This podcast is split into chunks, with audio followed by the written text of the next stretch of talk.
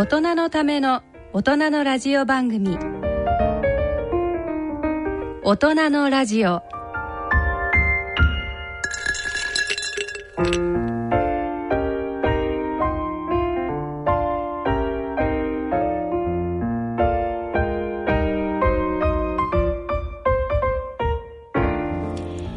ご機嫌いかがでいらっしゃいますか？大宮時子です、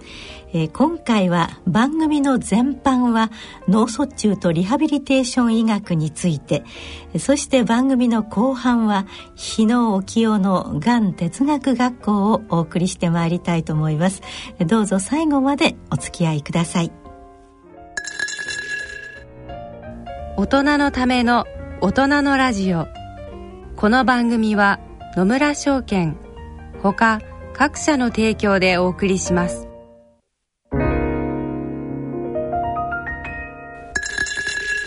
野村。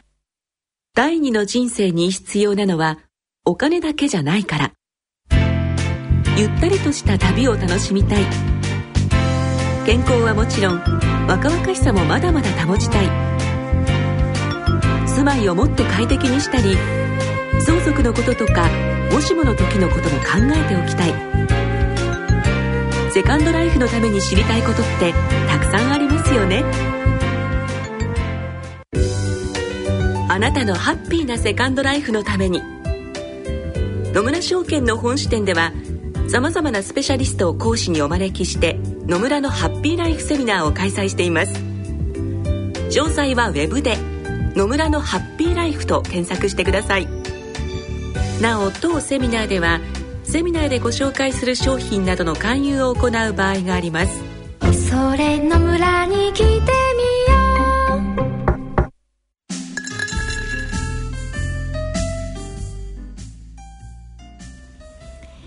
心と健康のコーナーです。えー、今回は東京慈恵会医科大学リハビリテーション医学講座主任教授阿保正弘先生をお迎えして脳卒中によるリハビリテーション医学の最新情報についてお話を伺ってまいりたいと思います。阿保先生こんにちは。こんにちは。どうもよろしくお願いします。時々こうご出演いただいてね、はい、お話を伺ってるんですけれども、はいではまず最初にあの初めての方もいらっしゃると思いますので阿保先生のプロフィールを簡単にご紹介していこうと思います。阿保正弘先生は1963年、えー、三重県のご出身でいらっしゃいます、えー、東京慈恵会医科大学をご卒業後、えーまあ、東京慈恵会医科大学病院そして都立大久保病院またあのスウェーデンに留学をなさいましてカロリンスカ研究所などを経まして、えー、東京慈恵会医科大学リハビリテーション医学講座主任教授を現在務めていらっしゃいます。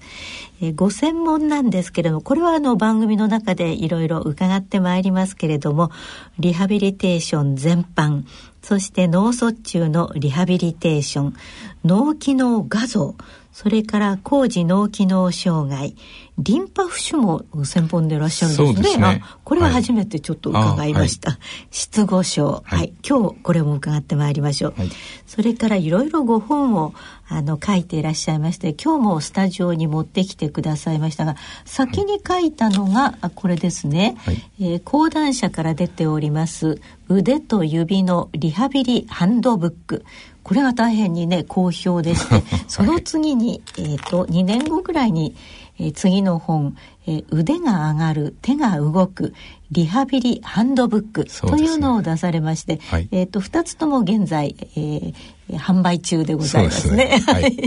今日はこの中からもいろいろとピックアップしてお話を伺いたいと思います。はいそれから、まあの先生の何でしょうねこう、まいつも聞いてるんですけれどもお医者様になるきっかけといいますか、はい、それはどんなところだったんでしょうね。そうですね、えー、あの割とあの僕はもう医者の息子なのであそうなんですか。あのそうなると、えー、幼い頃からお前は医者になるんだというふうなことを、うん、まあよく反発はしてたんですけどね、ね、ただ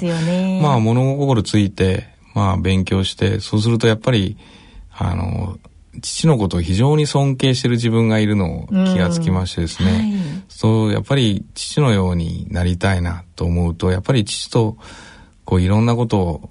まあ腹を割って話したいなと思うと、うん、やっぱり同じ職業に就かなきゃダメだなというのを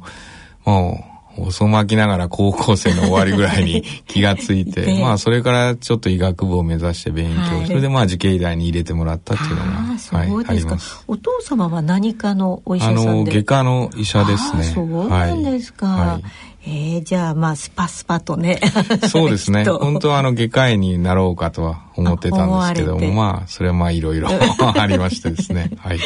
ということなんですね。さあそれからあのまあいろいろとまあ趣味とかございますけれども現在の趣味は何ですか？今回もゴルフだけですね。ですはい。あということ、まあ、学生時代ゴルフ部ってあんまりなかったと思いますけど中学ぐらいはもう中学はあのバスケット部にいましてですね、はい、はい、ゴルフはもう、まあ、大学に入ってから少し練習をして、えー、まあ、本格的には医者になってから少しあの先輩の先生に誘われて練習場に行って覚えたという感じです。うん、ね、はい。えっとちなみに腕前は？はあのえっ、ー、とまあ、うまいと言うとあれですけども、まあ、あまり練習をせずに、ええ、まあ、なので波が非常にありますけど、どまあ、30代出たり、ええ、50代出たり、え、まあ、いろいろ、本当あの、自分の人生のように波だらけで ありますけど。そうですか。はい。はい。で、えっ、ー、と、まあ、座右の銘というのも、じゃあ、ちょっと伺っておきましょうかね。ねはい、あの、これはあの、幹部の先生がいつも、あの、これを改めよう、これを改めよう、何時より譲るものは何時に帰るものなりというのが、すべて自分の責任ですから、ちゃんと人生生きなさいっていう意味だと思うんですけど、まあ非常にそれが深く染みたというか、まあそれが今でも、まあ、座右の銘になってるというのがあります。ことなんですね。はい。あの、スポーツのスカッシュじゃないですけれども、壁に打打つと自分にポンと返ってきますよね。そうですね。はい。そんなようなことなんでしょうかね。はい、さあ、それでは先生のご専門のこの脳卒中とリハビリテーションについて、あの、優しく解説をしていただきたいと思います。はい、まず、脳卒中というのは、まあ、一般にこう脳卒中、脳卒中って言いますけれども、そうですね。こう昔から脳卒中は脳卒中だったんでしょうか？そうですね、脳卒中の脳とあと卒中の卒っていうのは、まあ、突然っていう意味があるので、はい、まあ、突然その、えー、脳卒中の中っていうのは、はい、あの的に矢が当たるっていう意味があるので、えー、まあ、脳が突然、的に矢が当たったっていうふうななので急に倒れたりとかですね、はい、そういうのを起こすものと言われてましたね。脳一血みたいな言い方がありましたけど。あね。あと、はい、中風。あ、中風。と言われたりですね。あれも、なるほど。風が吹いてきてパタって倒れるからという感じだと思いますね。なるほどね。そういうよう、昔あの、そんなように言われていたものが、はい、まあ脳卒中の中に入る。で、ね、現在は、この脳卒中というのは、はい、こう、いくつかにこう、分類ができるんですか？そうですね。大きく分けて、あの、脳の血管の病気なので、はい、血管が詰まるか、詰まるか、血管が破けるか、はい、出血ですね。そうですね。あと、まあ、くも膜下出血って言って、動脈瘤があって、それが破けるか。はい。まあ、この大きく分けて3つなんですね。というふうに言われてます。はい。で脳卒中に、まあ、例えばなりますと急にバタンですよね、はい、えー、それで全員がこう復帰をするんでしょうかね。なるほどあの大体脳卒中大学で見させてもらってですね、はいはい、大体脳卒中のまあ10%ぐらいの方が、うん、いやもう残念ながらお亡くなりになられます。それで、えー、半分近くの人は軽い麻痺で、はい、そのまま病院から変えられたりとかしますけども、はい、まあ、脳卒中の患者さんの約3分の1ですね、の人はやはり、あの、麻痺が残ったり、はい、言葉が喋れなかったり、しびれが残ったり、要するにあの脳卒中の後遺症というのを抱えるということに残念ながらなってます。重い軽いはあれども、はい、障害がやはり残る病気だということなんですね。はい、でその脳卒中の中でもその詰まる脳梗塞ですね。はい、これこれよく聞きますね、はい、脳梗塞。脳梗塞は割とあの日本人の脳卒中の約3分の2は脳梗塞詰まるというふうに言われてます。はい。というこれはじゃあそのおドロドロ地のそうなんですよ。ことなんでしょうかね。はい、なので非常にこう急性期の脳卒中の治療も発達をしてきて、はい、よくあの詰まるというふうになると、はいはい、あじゃあ詰まったら溶かせばいいじゃないのとか、詰まったものを取り除けばいいじゃないのっていう発想になると思いますけど、まさにそれが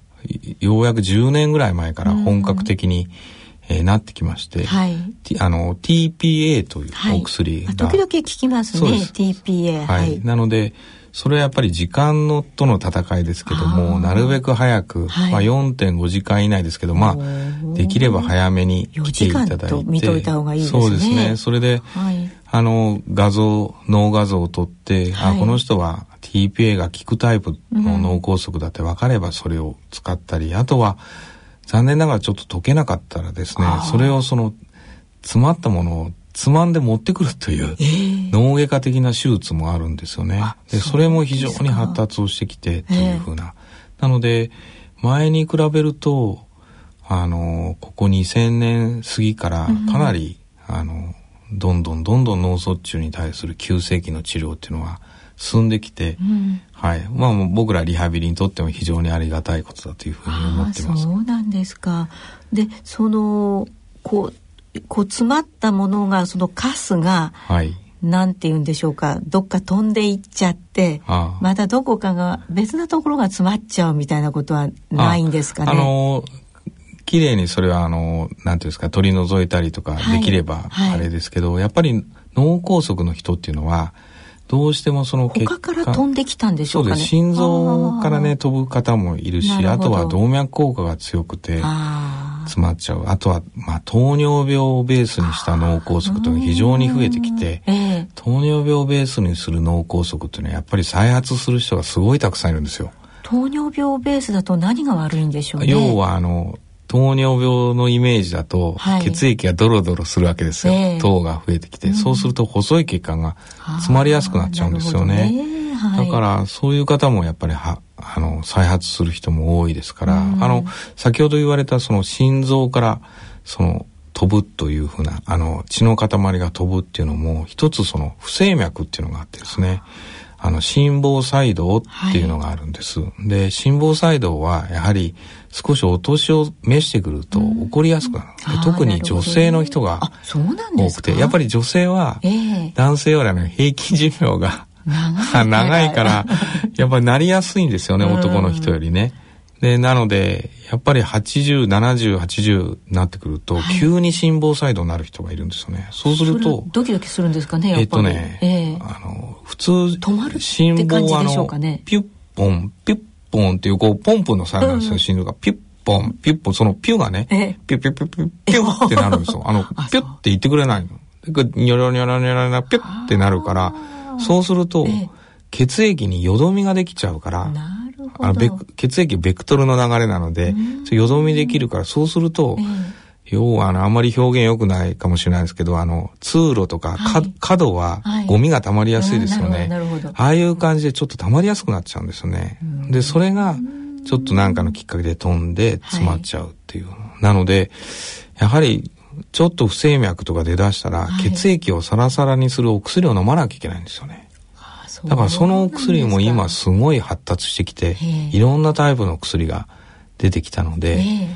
はい、それもやっぱ予防ですごい大事で、まあ、ならないのが一番いいことなので、ね、やっぱ特に女性はちょっと脈を取って、親指の下のところをこう触ってくれると脈わかるので、これがドントンって定期的に打ってればいいですけど、トントン、トットトトントン、トントンというような不正で打つ人はね、やっぱちょっと気をつけなきゃいけないから、早く循環器の先生に見てもらって、って。血液サラサラにする薬 使って、脳梗塞に備えないと、あなるほど。本当ダメだっていうのがありますね。ことなんですね。はい、でまあ、お薬の前にやっぱり食生活でしょうかね。そのあたりも先生やその栄養士さんに教わってね、ね。日頃から気をつけたいですよね。はいでその、まあ、脳梗塞は詰まります、はい、からもう一つ破れて出血脳出血ですか、はいはいはい、そうですね。それも一番の原因はやっぱり高血圧なんですよね。高血圧。だからやっぱり血圧のコントロールを非常に大事にしなきゃ。脳梗塞もそうですけど、はい、血圧まずは血圧のコントロールをしっかりしなきゃいけないっていうのがあります。ああそうですか、はい、最近はこうややけにこう低くこうねしなさいと。昔140ぐらいだったのが今135とか125とかいうそうですね。あんまりこう血が巡らないと。大丈夫ですかねおじいちゃんおばあちゃんあの割とその人のっていうのは割とそのなんていうんですかね脳の血流は保たれるようなシステムになってるんですよ。あそうなのであまりに低すぎるとダメですけど、ある程度一定のものだと。なのであんまり高す高すぎると低くなってそこに上がるとそれで破けちゃったりするんですよね。その差が。差が激しかったりすると。だからあのよくなんていうんですかねお風呂場で、はい冬のお風呂場で裸になって、うーって寒くて、ガーって血圧上がりますから、その時にポチンっていっちゃったりとかいうのも多いわけです。寒くて上がるんですか？そう、寒くて上がりますね。あの、息止めると上がるんですよ。そうなんですか。だから、うってやると、だから、僕はリハビリだから運動療法とかもやりますよね。はいはい、だから、息止めながらの、うーって運動療法はあんまり良くないの。だから、血圧上がるから。じゃ有酸素運動そうそう、ゆっくり深呼吸しながら、そうそう、だから運動は、あの、なんて、太極拳がいいとかね。ああいうのは、その、そうそう、そのゆゆえんでもある。ですよ。あなるほど、はい、なんかこう理由があるんですね。理由がありますあります。あれはあんまり血圧上がらないし、そのいい動きっていうのはゆっくりした動きですしね。えー、はい。でそれからもあのよくこう有名人とか女優さんなんかが急にね亡くなって、はい、こうもう頭がこう打ちのめされたぐらいに痛いというようなことを。くも膜下出血っていうやつですね。そうですね。それは若い、ね、あれはねやっぱりね、はい、動脈瘤なんですよ。あもともとそのコブができてるんですか？コブができててそのコブはやっぱ検査しないとわからないんですよね。こう写してみないとわからない、はい、だからやっぱりちょっとご家族にそういう系統の方がいるとか、はい、ちょっと頭痛があるとか心配だったらやっぱり脳ドック今は MRI の中で取ると、あの血管造影っていうのができるんですよ、はいはい、MRA って言って、はい、脳の血管の撮影が普通に寝てるだけでできるです。ありがたいですね。はあ、なので、はい、MRI だけ取れば、うん、動脈瘤があるかなないかっていうのすぐわかりますから、一応それはやっぱり検査をした方がいいかなというふうに思いますね。それはあの1年間の定期検診の時にオプションですかそれは？そうですね。やっぱオプションになると思いますね。ねだからやっぱりあのね破けてみて初めて分かったっていう感じの人もそうなんですよ。だからやっぱりちょっと念には念を入れて少し、はい、やっぱりちょっと気になるようだったら見られたりとかするのもいいかもしれませんね。かもしれませんね。ね特にあのお年を召したら、そうですね。まああのこまめにいろいろチェックをしといた方がいいですねということなんですね。はい、そしてこのまあなってしまった、はい、ねです病院に行きました。はい、で目が覚めてみたらいろいろね、ね、動かないところとか。やられた脳によっていろんな症状が出るんですよね。やられた脳の部位によるそうなんですよ。で大きいのがやっぱり、はい、肩麻痺って麻痺ですね。片片方の麻痺、片方の麻痺とか、まあ、やられる部位によって体の芯が揺れちゃったりとかもういろんなことがあるんですけどやっぱり運動神経がやられちゃって起こる運動麻痺っていうのが、運動麻痺、ね、あの、はい、出てきますね。あとは運動麻痺とか左側の脳がやられると失語症になったりとか、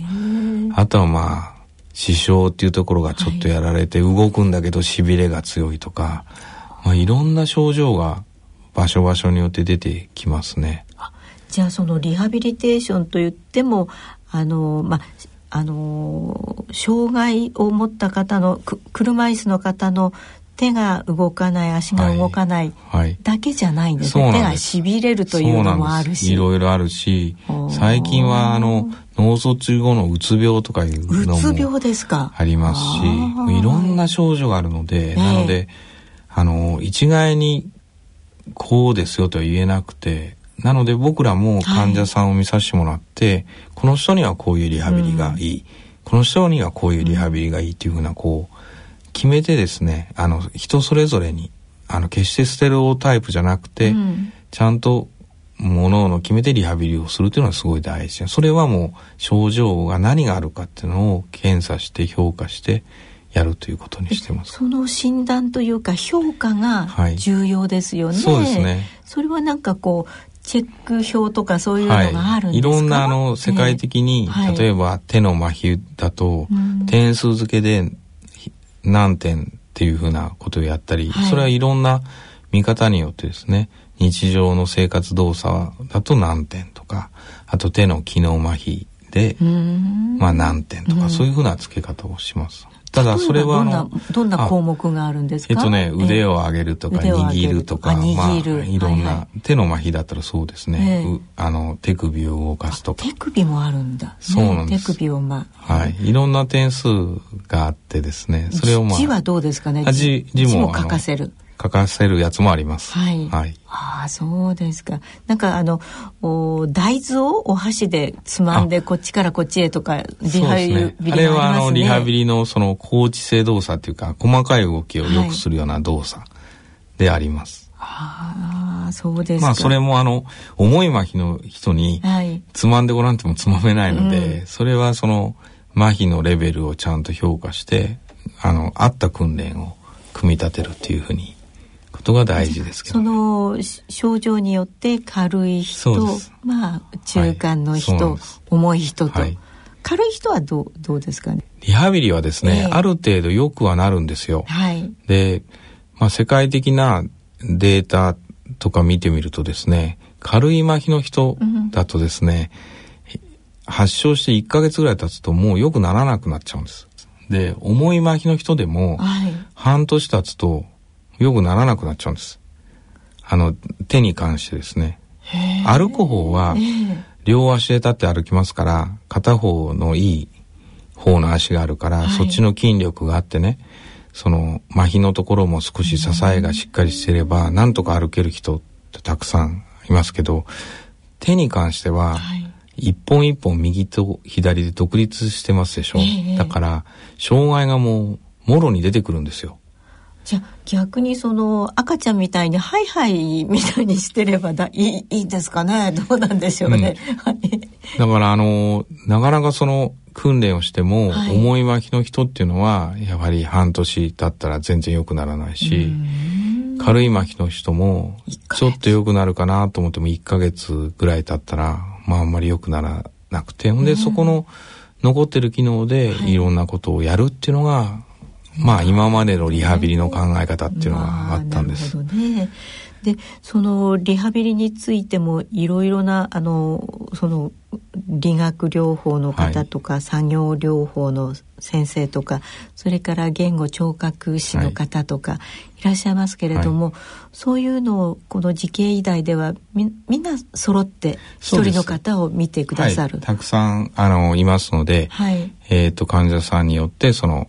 作業療法士中心にやるかあの理学療法中心にやるとか言語療法士中心にやるとかしますけど、はい、まあ、えー、人によっては3つそのままやったりとか、ね、まあいろいろそれはあの期間の問題もありますから、はい、あの対応してやることにはしてますけど。あじゃあ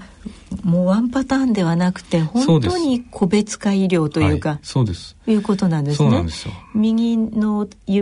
手が不自由で、はい、言葉も不自由とかそういうしかもうつ病になられたとかいろいろ、ね、それを見てですね何を困ってるかっていうことで、えー、あのまあえっとですね今までのねリハビリの考え方っていうのはあの障害学っていうかな、はい、残ってる機能で何とかしようっていうのがリハビリの考え方だったんですけど、うんはいはい、ちょっとやっぱり例えば自分がね、うん、脳卒中になっちゃって麻痺が出た時に果たしてその願うことっていうのはね、やっぱり動かない手を動かすことと、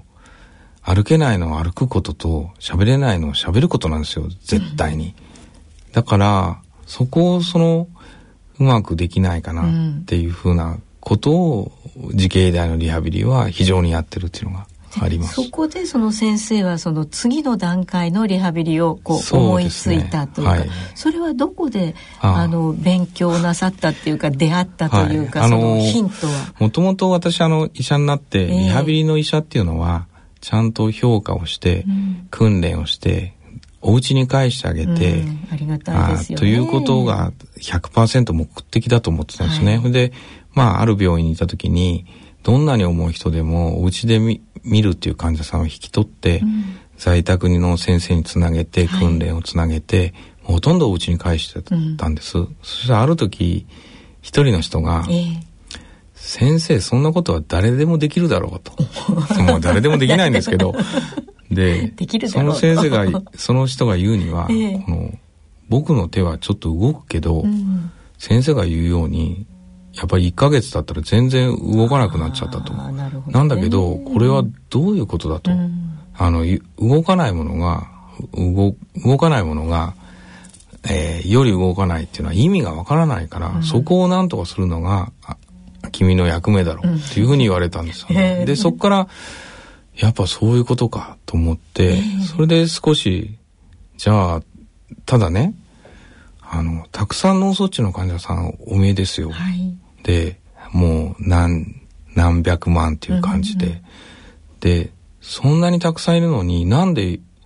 ちょっと動いてる人がそれ以上良くならないのかって理由がわからないんですよね。確かにね。ですよね。そうすると、やっぱりね、その脳出血であったり脳梗塞であったりとかあと麻痺の重さであったりとか、うん、バラバラで、うん、その均一的なこう評価っていうのが整えるのが難しいんですよね。うん、なのでもうこれはやっぱり動物のモデルを、脳卒中の動物のモデルを作って、それであのまあ軽い麻痺を作ってその麻痺が回復するのにはどこの脳が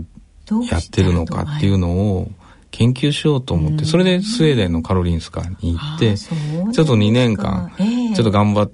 たら、見つけちゃったんですよ。あ、そう そうそうそう。そう、それで、あ、これはここの脳の働きを良くすれば良くなるって分かったから、じゃあ、でも、事件は頭の中で起こってるから、ね、頭の中をなんか刺激しないとダメでしょ、うんはい、だからこの部分の脳の機能を高めれば、はい、麻痺は良くなると。えー、軽い麻痺が良くなるっていうのは分かっちゃったから、うんえ。ー、その良くするためには脳をそこを刺激しなきゃいけないからいろいろ調べて突き当たったのが磁気刺激なの。磁気刺激磁気刺激という。あの頭蓋骨があるので、えー、要はあの脳っていうのは電流の塊なのでちょっと電流を流したいわけなんですよ外側から。なんだけど頭蓋骨があるからその中に。行かないんですよ。だからそこに当てても頭蓋骨があるから中の底には行かないんですよ、ね、行かないんですよ、うん、だから磁気刺激の装置をつ磁磁気を流すと、はい、その下に渦電流っていうのが発生するんですよね。そうすると頭蓋骨通してくれるんですよ。だからバーンって打つとその狙ったところの脳がピュッと反応してくるから例え。ば、えーここは親指の場所だよって分かれば、ポンってやると親指がピクって動くの。手首がピクって動いたり、あとは喉ですね。喉も全部分かってるので、喉のこの口頭のとこ動かそうと、ピクってやったらピクって動く。足もピクッピクって、だからもう頭はどこが、どこの脳がどこを動かすかってもう分かってるんですよ。だからそこを、パッパッパッパッパッって こう動かしやってするとちょっと機能が上がるからそこでリハビリをたくさんやるっていう。そうするとうちの患者さんは34年ぐらい、え長い人で28年ずっと脳梗塞とか脳出血になってて麻痺があって、でそういう人たちに、えー、2週間の入院でちょっと良くなるんですよね。はい、だからちょっと状況良くなって、はい、そこに訓練を加えるから、はい、ちゃん訓練もちゃんとして2週間でちょっと良くなるんですよ。34年全然良くならなかったものが。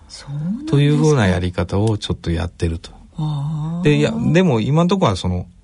それはあの動いてる人をより動かすっていう形の。それは何療法っていう名前はついているんですか、はい、あれは磁気刺激療法はいはい。あの英語で言うと TMS っていうのがあの磁気刺激のトランスクラニアルマグネティックスティミュレーションなんですけどまあそれが磁気刺激っていうものですけど、ね、はい、機械はどんな機械を使うんですか？機械はあのえー、えー、とそうですね。こう8の字のコイルがあるもので、まあ、そこにこの割とでもあの歯医者さんみたいなところに座って受けるんですよね。で今は、はい。最も使われてるのがアメリカで、えー、うつ病に対して使われてるんです。えー、でも FDA は通ってて、えー、れっきとしたそのうつ病のを良くする治療としてアメリカでは認可になってる。もうそろそろ日本でも少し認可にはなると。それは助かるでしょうね。そうですね。ああ、そうなんですか。はい、で、でも先生がそのお勉強をなさって、まあ、日本に帰りました。はいと日本のその受け入れ体制というかはどうでございます？か、はい、まあ新しいことをやろうとしたので、えーえー、ただまあその機会をね探すのに少し1年ほどかかってその機会がやっぱ高いんですよね。でまあそれを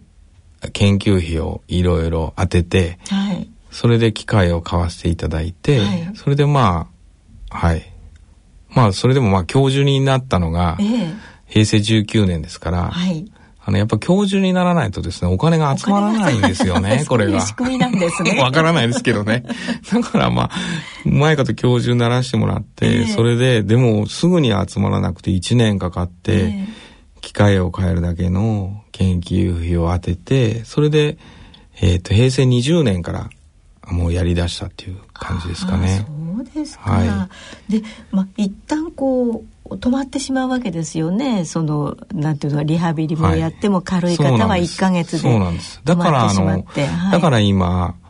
えっ、ー、と、脳卒中の人がリハビリ難民とか言われて、はい、あの、6ヶ月の壁っていうふうによく言われてるんですけど、ど。はい、やはり時期が来て6ヶ月経つと、うん、麻痺が良くならないというふうに、うん、それは、あ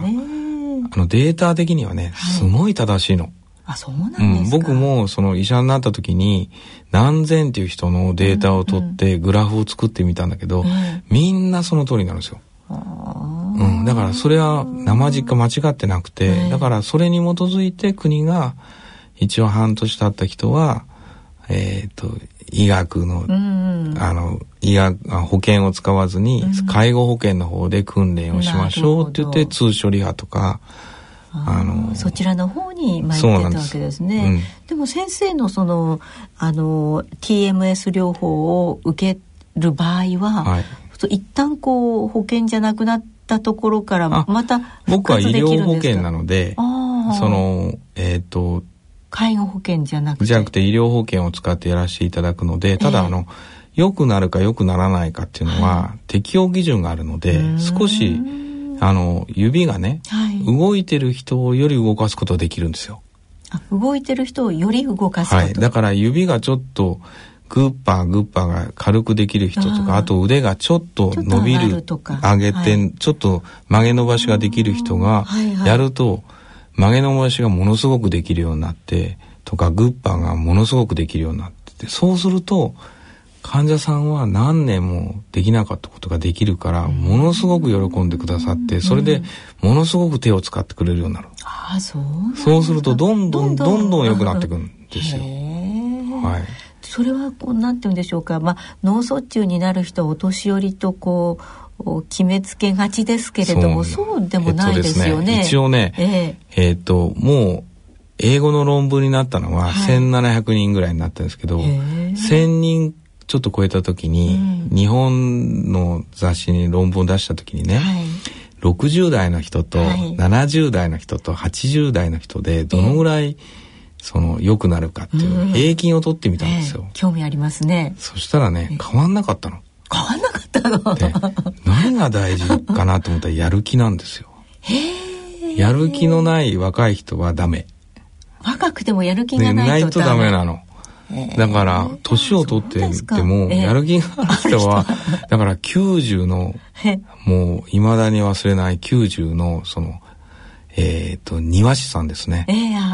ー、で、ハサミが切りた、使いたいって言って、ね、で、ちょっと手動くんですよね。使えるようになりましたね。すごいですね。ものすごいやる気なんですよね。剪定も、そう、そうなんですそうなんですよ。だからやっぱりやる気、だからあんまり年齢のことは考えなくて、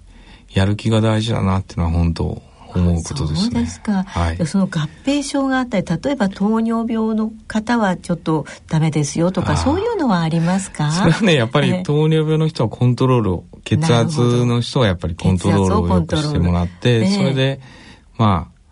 やった方がいいと、やっとそれは絶対そうです。はい。やった方がいいです。その他例えば胃腸障害とか、まあ、うつ病とかそういうこの合併症がある患者さんはどうですかね、ね、あの特に日常生活がある程度自立してる人だったら、はい、特にただあのうつ病のある人っていうのはうつ場所によっては、はい、うつ病が悪くなっちゃうのでなのでそれはあのちょっと見させてもらって判断をして、はい。ということにしてます。うつ病の方は、まあ、とかくやる気がこう落ちてらっしゃる場合が多いですよね。はい、それを上げるリハ磁気刺激っていうやり方もあります。ああなるほど。はい。いやでもまあ普通にこう全身状態が良い患者さんであれば、はい。はい、その1か月の壁6か月の壁を突破することもあり得ると、はい、やる気さえ。そうです。やる気さえあれば、うん、良くならなかったものが良くなる可能性っていうのは十分。いやそれはでもあの巧妙ですよね、先生。あとはあの重い巻きの人でも全然動かないかった。手も上がらない。肘も伸びない。指も伸びない。えー、手も上がらないという重い巻きの人でも、うん、もう2010年からのあのボツリウスというお薬が出たんですよね。はいはい、でそれはあの筋肉を柔らかくする薬なんです。えー、まあ保険適用になってる薬で。はい、でそれを打つとちょっと伸ばしやすくなるんですよ。えー、すともう硬くてもう脇もうカビだらけの人とかいて脇くっついちゃってて。あなるほど。もう伸ばそうと思っても伸びないっていう人もすごいいて。でそういう人たちにちゃんと硬い筋肉に打って訓練すると伸びるんですよね。そうするとところでリハビリをやっていくとだんだんだんだん良くなってだから手が上がらない人が物をもう指が動かすのはちょっと難しいですけど、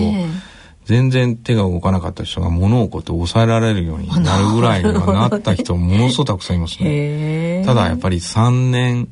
か4年ぐらいかかってやりますけど、やっぱそれもやる気なんですよ。やる気だ。からやる気があれば、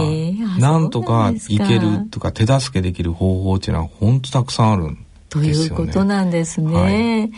あ、先生あのオリンピックも2020年にありますしそれから2025年問題という段階の世代がね、はい、みんな75歳以上になるその少子高齢化、まあ、少子の方は頑張っていただくにしても、はい、高齢化はもうどうも止められないと思うんですね。この時世を先生どのようにご覧になりますか？えー、まあそれはもうしょうがないことかなって思う。ただ、ただ、はい、私の母親もね、えー、もうやっぱり80半ばぐらいなんですよ。で、言うのはね、うん、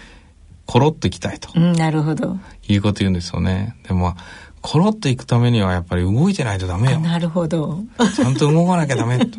というふうなことを言いますね。えー、だから、ちょっとでもね、その、えー、やっぱり、あの、脳卒中あまあ、今あの平均寿命と健康寿命っていう差が何かの介助を受けながらやるっていうのが女性の場合だと12年で、男性の場合は9年ぐらいなんですよね。で寝たきりのナンバーワンが脳卒中だから、やっぱり脳卒中の障害を抱えながら生きてる人たくさんいるんですよね。だからやっぱりちょっとでもねリハビリで良くしてあげるっていうことをすればですねあのやっぱりやる気出てくると思うんですよね。ねだからまあその辺は少しあのご協力したいなっていうふうにやっぱりこう思いますね。いい形で、その寿命を全うしてほしいなっていうふうには思います。そうですね。じゃあこれからもこの先生ハンドブック、あの、リハビリハンドブック2冊ありますけれども、軽い方とそれからあの重い方と、はい、で6ヶ月を経った方でも参考になるかと思います、はい、講談社から出ているリハビリハンドブックをご参照なさっていただけたらと思います、はい、先生今日はどうもありがとうございました。以上心と健康のコーナーでした。野村ちょっと気になるお金の話。今回は少子高齢化です。お母さん新聞読んでるけどすごい記事があるよ。何ですか？内閣府の平成26年版高齢社会白書によると、50年前には日本ではおよそ10人で1人のお年寄りを支えていたけど、2015年には何人で1人のお年寄りを支えていると思う ?7 人くらい？とんでもない。なんと2.3人。2060年になると1.3人という予測だ。現役世代が納めている保険料で年金支給を賄っていますから、あらら、少子高齢化の進行はまずいですね。もう年金だけには頼れないのかもしれないね。うちでは年金どころか、あなたも頼りにならなさそう。お金に関するご相談は、お近くの野村証券へどうぞ。それ野村に大人のための大人のラジオ。それではアボ先生最後にあの番組をお聞きの皆様に何かメッセージがございましたら、はい、あの脳卒中はですね、えー、あの防げる危険因子っていうのと防げない危険因子っていうのがあるんですよね。はい、でまあ、防げない危険因子っていうのは男であることと。男である。男のが、男のが脳卒中になりやすい。あとは、年齢と、ね、やっぱ高齢になるとなりやすくなる、はい、あと生活歴ですよね。生活歴。昔からあのしょっぱいもん好きだとずっとしょっぱい生活に慣れてるというふうなこと。それはちょっと防げないものであと脳卒中にならないために防げる因子っていうのは、まあ、糖尿病であることとか、はい、高血圧、まあ、糖尿にならないこととか、うん、あとは血圧が高血圧ですね。血圧を高くしないこととか。管理すればいいわけですね、ね、あと高脂血症はい。ドロドロ値ですね、はい、そうですね、はい、あの悪玉のコレステロールを上げないようにすると、はい、あとはまあ、運動不足とかあと喫煙ね。そうですね。タバコもやめられますよね。タバコは絶対ダメですね、ね、もう脳の血管は。いいですもんね。そう、うん、運動はあの有酸素運動のようにこう、はいはい、うまいことこうなんていうんですかね。代謝も良くなりますから、はい、あとも頭もクリアになりますから、うん、あの運動不足はダメということと、ぐらいですね。まあその他まあいろいろありますけど、うん、なので成人病予防の感じのことで,、うん、メタボとかね、ね、それを念頭に置いといていただくと、はい、なりにくい。あとはもう何回も言うようですけど不整脈ですね。女性の人は不整脈すごい気をつけなきゃいけないのでちょっと年齢がやっぱり7080になってきたら、不整脈には十分注意をするっていうのは大事なことだとあんまりこう普段からこう脈を見るという習慣もないんですけれども、はい、脈は血圧はなんか朝起きた時とか夜寝る時とか言いますけど、はい、脈はいつ頃そうですね。あの一緒に血圧測る時も親指をあのとこに3本こうやって置いてくれると、はい、ちょうど付け根のところにトクトクと。ありますけどそれでまあ大体「あいうえお」って言うと1秒なんですよ。だから「あいうえお」「あいうえお」「あいうえお」の時にポッポッて打ってくれるとあちゃんとしてるっていうふうに僕はまあ患者さんにはそうやって言うんですけどそういうふうに。で脈拍ですね、はい、1, 分間にまあ60とか70とかぐらいがよ,、ろしいんですか、ね、あんまり多いのも100もいけないし30ぐらい低いのもダメだということなんですね。はい、その時はやっぱり循環器の内科の先生にご相談した方がいいと思います。うん、ということなんですね。はい、でもあのまあもう万が一この脳卒中になってしまっても、はい、リハビリにやる気を出せば将来がね少し見えるということなんですね。もうあの早くちょっと前兆があったらね、はい、例えばしびれるとか、うん、あと言葉が出にくくなったりとか、ね、麻痺が出てあのちょっと手が動きにくくなったりとか、うん、そういうもう前兆が出てきたらもうすぐ救急病院の方に行って。ですね。あの日本人はね我慢しちゃうんですよ、そうなんですよ、ね、明日の朝起きたら治ってるかなって言って悪くなってるんですよね。だからなるべくそう我慢しないで、えー、あの救急病院の方に、はい、まああのよければ慈恵医大の方に来ていただいて、ね、っていうふうなことをしていただけるとありがたいかなと思います。そうですね。先生今日はどうもありがとうございました。ありがとうございましたさて番組では疑問質問ご意見ご感想をお待ちいたしております。宛先を申し上げます。郵便の方は郵便番号105-8565ラジオ日経大人のラジオ係。郵便番号105-8565ラジオ日経大人のラジオ係まであるいはラジオ日経大人のラジオの番組ホームページからの投稿もお待ちいたしております。それでは今日もそろそろお時間となってまいりました。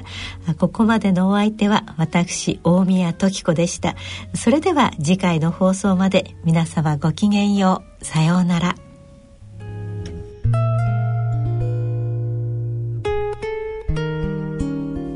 大人のための大人のラジオこの番組は野村証券ほか各社の提供でお送りしました。